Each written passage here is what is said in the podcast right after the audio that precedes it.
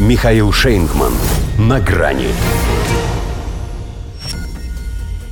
Его засосет опасная трясина. Генштаб США возглавит болотная тварь. Здравствуйте. На грани. А все, кто не в материале, уже недоумевать начали. С чего бы это вдруг председатель Объединенного комитета начальников штабов США Марк Милли стал таким здравомыслящим? У них же, как правило, это удел отставников, и то не всех.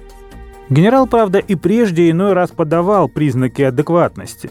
Когда, например, еще до всякой нашей спецоперации предостерегал Соединенные Штаты от конфликта с Россией и тем более с Россией и Китаем сразу.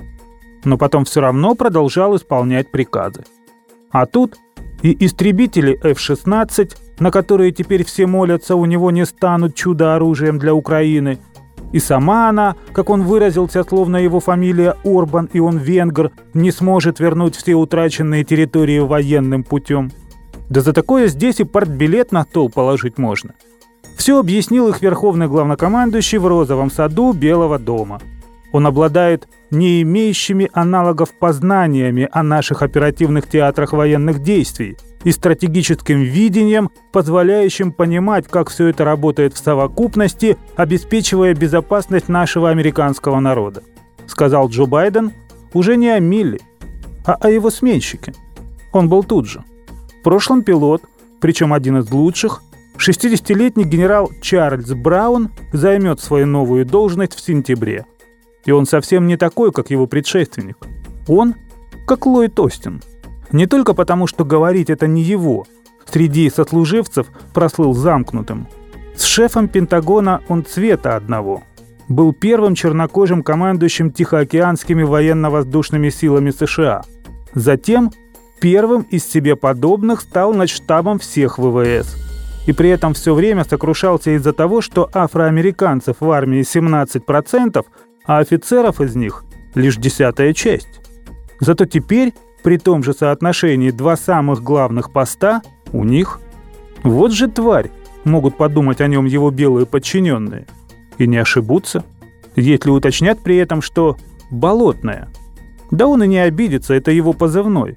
Получил в 91-м после того, как вынужденный во время учебного полета катапультироваться из горящего F-16, упал в водянистую жижу. Но теперь его засасывает куда более опасная трясина – Вашингтонское болото.